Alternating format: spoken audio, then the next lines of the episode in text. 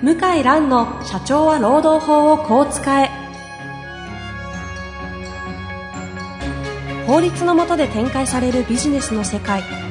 ポッドキャスト社長は労働法をこう使えば弁護士の向井蘭が経営者の立場に立って経営者が知っておくべき労働法の基礎だけでなくビジネスに関する法律の問題を分かりやすく解説します。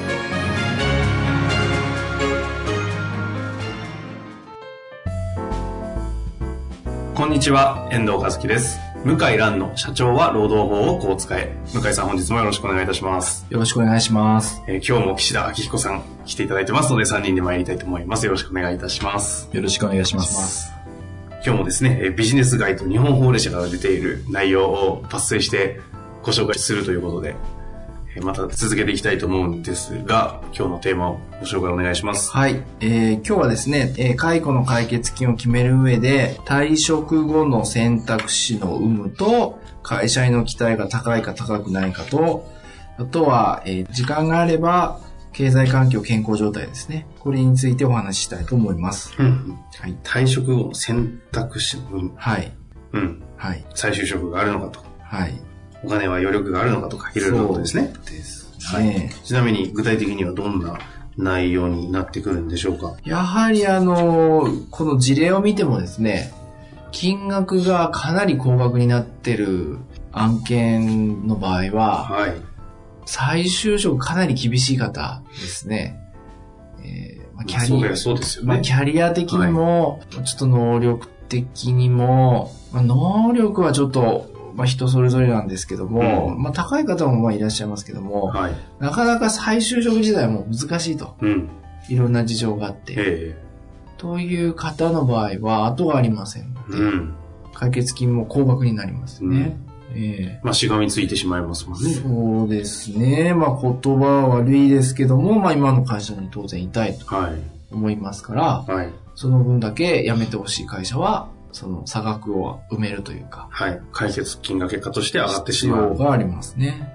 はい。これは岸田先生どうですか？そうですね。やはり、あの、個人的な印象として40代後半、うんうん。中盤後半からまあ50代ぐらいの方になるとどうしても再就職難しくなって解決金も上がるかな。うーん。で、こう、なんかこう、わ和解の交渉をしているときに、定年までの、えー年収払いとかですね。はあ、なるほど。自分は60まで、まあ65まで入れたんだから、そこまでのお金払ってくれるんだったら辞めるよと。なるほどま。あそういう要求っていうのは結構ありますね。まあその結局そのまま全部払うわけではないんですけども、やはり高額になる傾向にありますね。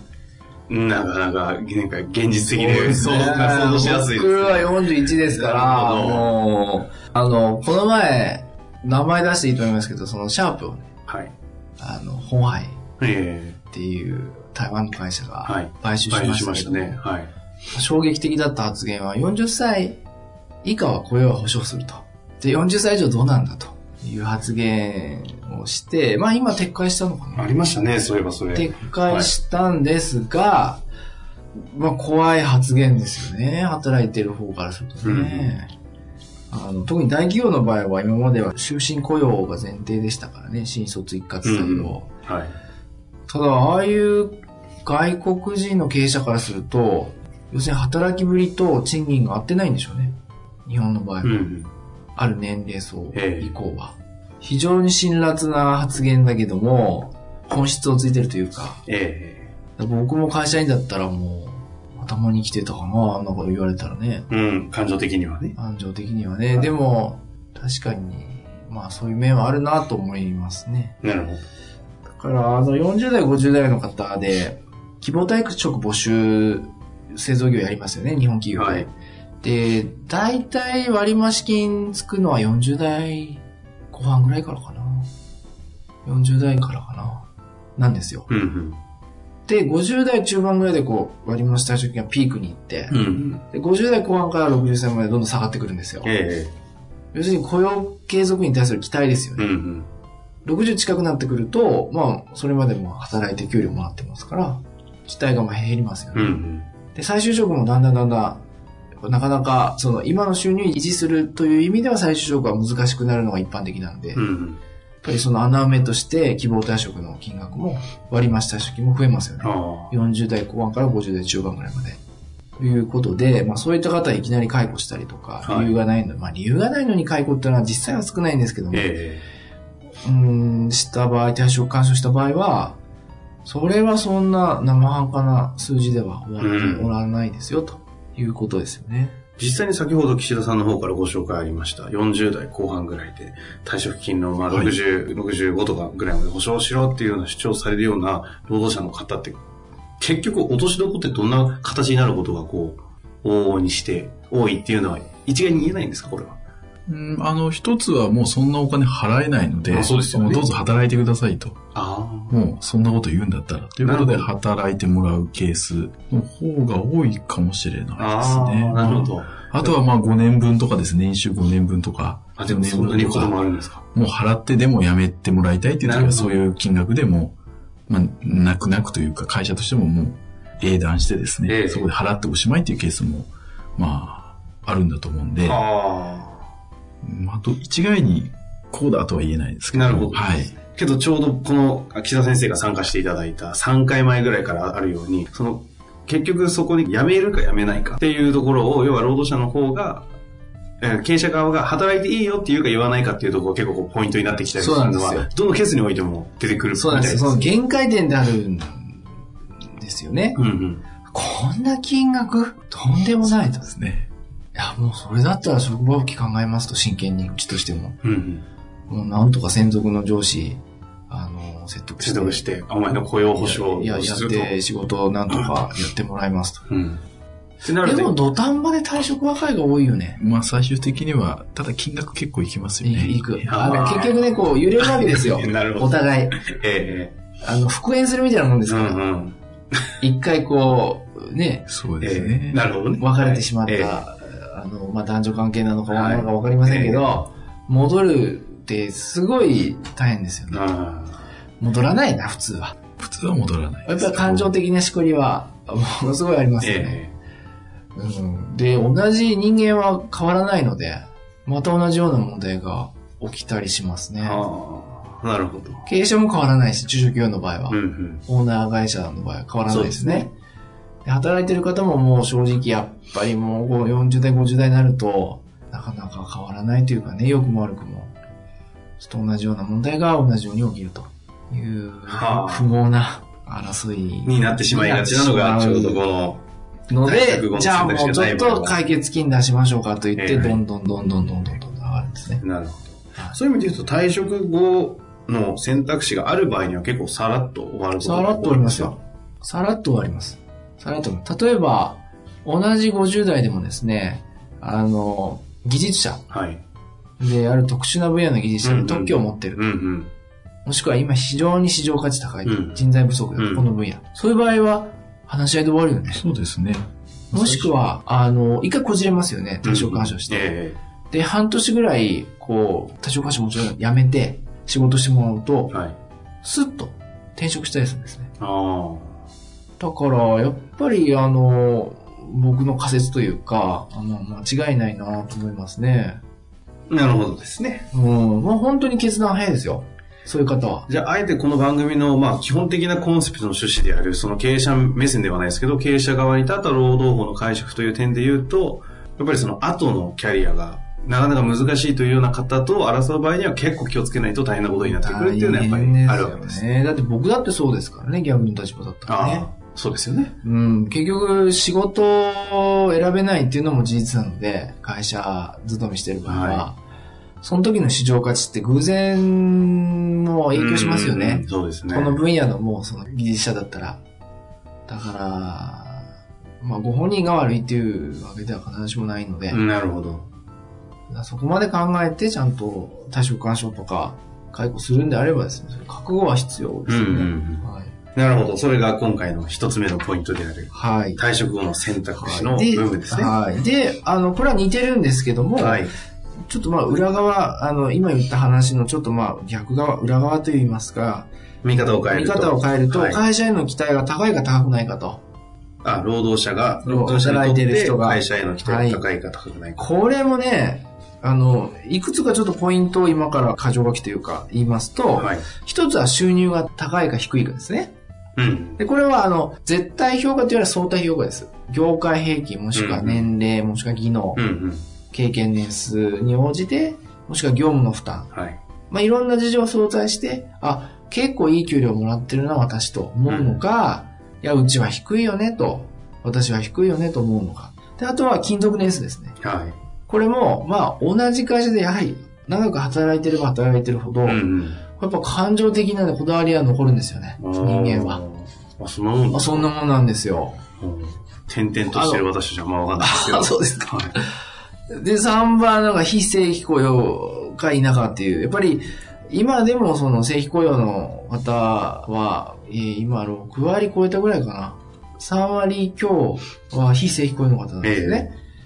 まあ正規雇用っていうのは一応、まあその、法的には60歳まで定年制敷いてる会社がほとんどなので、え期待が強いですよね。えうんうん。それまあそこはそうですよね。だけじゃなくて、はいいや、うちの会社は原則として辞める人いませんと。うんうん。今年も定年退職者が3名いましたとか、そういう会社はい。の場合もっと強いですよね。うんうんで、そういう会社でいきなり、あなたクビだと、あなた解雇しますと言われた時どう思うかですよね。うん。うん。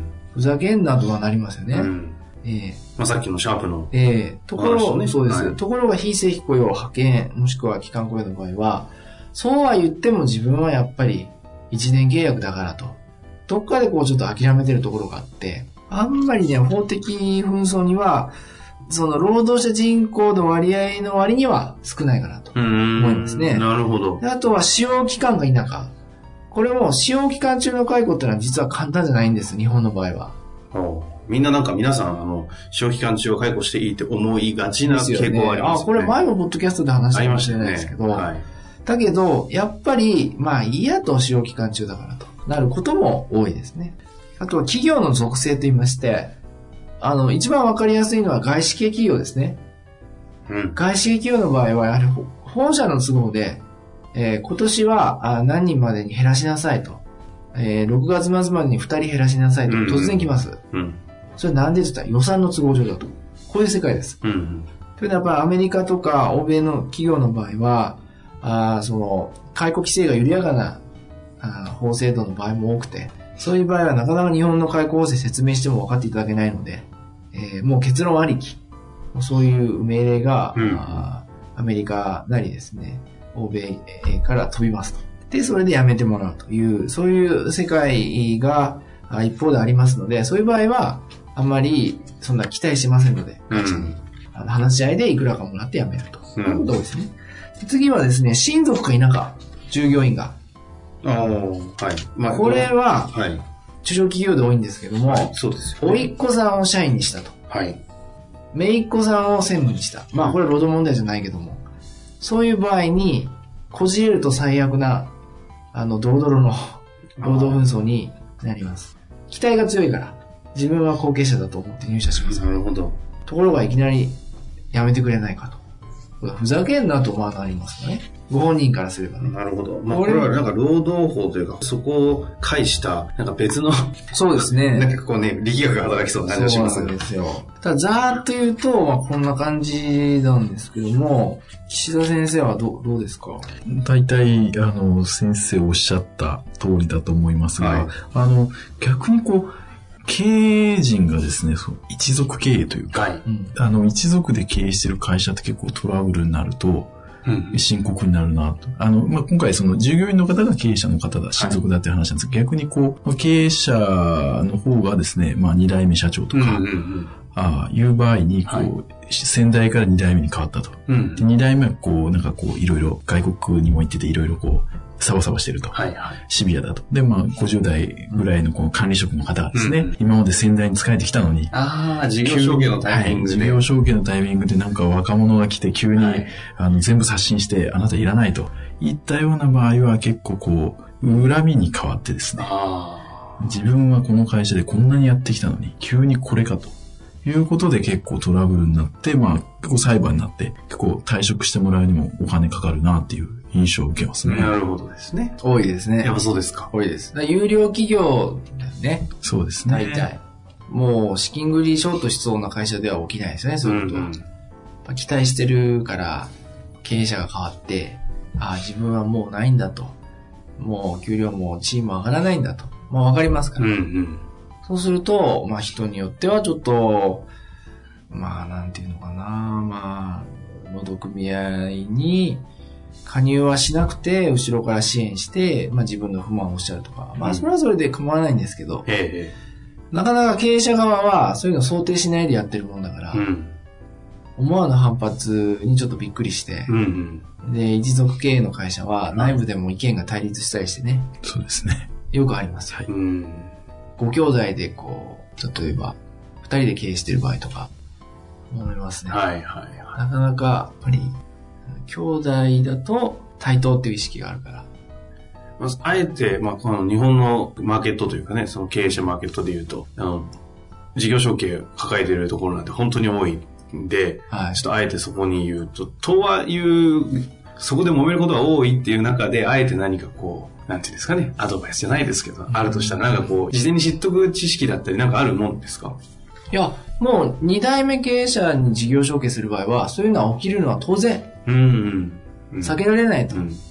思って構わなくて、それは当然起きるもんだと思って、事業を承継する必要がありますよ。起こさないとか、なんとかこううまくやろうとかっていうのは、なかなか難しい。うん。お父さんとはやり方が違いますから。そのお父さんだったら、その先代の子に仕えてた、まあ当時の部隊の人たちが、こう、ちょっと圧力が生まれるのは当然ですはい、もちろん労働法とかね、法令は遵守する必要あるけど、はい。経営方針は、まあ、自分のやり方は自分の人生なんで、あの、やるしかないと思いますよね。なるほど。事業承継抱えてる後継者の方々は、なおさらこの辺の最低限の知識ないと、結構危ない、あぜひ、ここら辺は、あの、こういった、ポッドキャスト聞いてる経営者の方もいらっしゃるので、ええ多いですよ。私の周りでも、後継者の、そうですよねあの方々、社長候補とか。まず起きますよね。有料企業であればあるほど、うん。まあ、かなりの確率で起きます。何らかの労働問題。なるほど。ちょっと別のタイミングで、ぜひ、あの、事業承継、事業後継関係の話は、あの、はいご紹介いただきたいですね。はい。だそれ準備してはい取り組めば、そんなに怖くないっていううか、ん。ああ、来たかと。まあもうぐらいだと思います。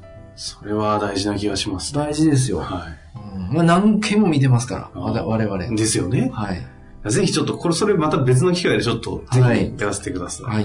まあ、というわけで、今回も、退職の解決金のポイントとして、お二つご紹介いただいたんですが、ここまでで最後にあの、取りまとめていただきたいと思うんですが、はい。向井先生ありますでしょうか？そうですね。だその、ブラック企業だから労働問題起きるかっていうと、そうではないので、うんうん。社長は労働法を使いにも書きましたが、はい。あのーかなりきっちり経営されてる、むしろ待遇もいいんじゃないかなとか、経営者の人の人柄がいい。まあこれも社長は労働法を使いに書きましたけども、で起きてるから、あのー勘違いしない方がいいですね。社員によくすれば、じゃあ何事もトラブル起きないかって言ったら、いや、必ずしもそんな単純じゃない。その回に関してはね、前回ゲストでいただいた元 Y キューブの安田さんが面白い話をされてたので、でねぜひそこの回を聞いていただくとそうですね。はい。面白いと思うんですどうですか、岸田先生。そうですね。あの、結局、優しさ、恩をあだでっていう言葉よくこの訴訟の中とか裁判やってて使うんですね。うん。こんなにやってたのになんでこうなるの？あいや、違うんですよと社長と。それ、そういうところで甘えが出て、社長舐められてんだ。あちょっとわがまま言っても許されると思ってこうなってんですよ。あそこがやっぱりわからないというか、まあ性善説に立ってるので、やっ。ぱり結局そういう会社さんでもトラブルは起こると。あなのでまあ、いろんな会社さんありますけども、あうん。人事じゃないというなるほどところですかね。まあ逆に厚遇をしているところほどちょっと気をつけなきゃいけないこともあったりするんですね。そうです。はい。なるほど。この回、あの、引き続きまだ続けていきたいと思いますので、はい本日のところは一旦ここで終わりたいと思いますが、またぜひ次回よろしくお願いいたします。はい。本日もありがとうございました。はい、ありがとうございました。ありがとうございました。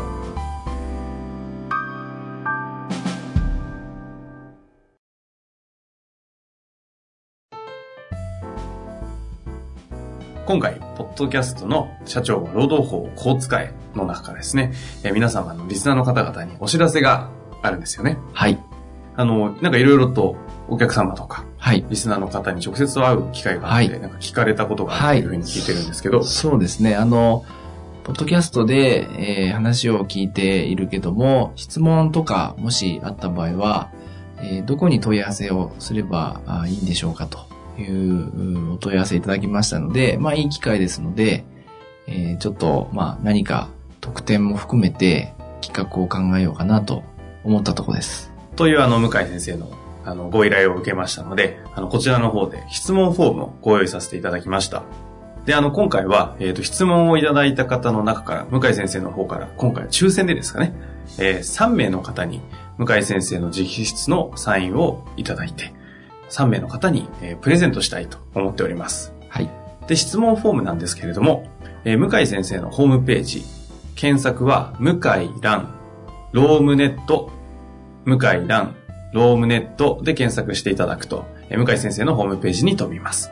そちらの方の、えー中央のところからですね、ポッドキャストのバナーがありますので、そちらに、えー質問を送っていただけましたら、こちら事務局の方から、えー抽選当たった方にのみですね、書籍のプレゼントの抽選当たりましたという情報をお送りして、プレゼントを差し上げたいというふうに考えております。どんな質問が欲しいとか特にありますかね？いや、特に、あの、もうマニアックなものでも全然問題ありませんので、ぜひあのね、その専門家の社労士の先生だったりも、あの、全く問題ないというふうに考えているいるようですので、まあマニアックな質問から本当に、そんなこと聞いていいのかなみたいな質問まで、はいぜひあの質問、お問い合わせいただけたらと思います。はい。以上です。はい。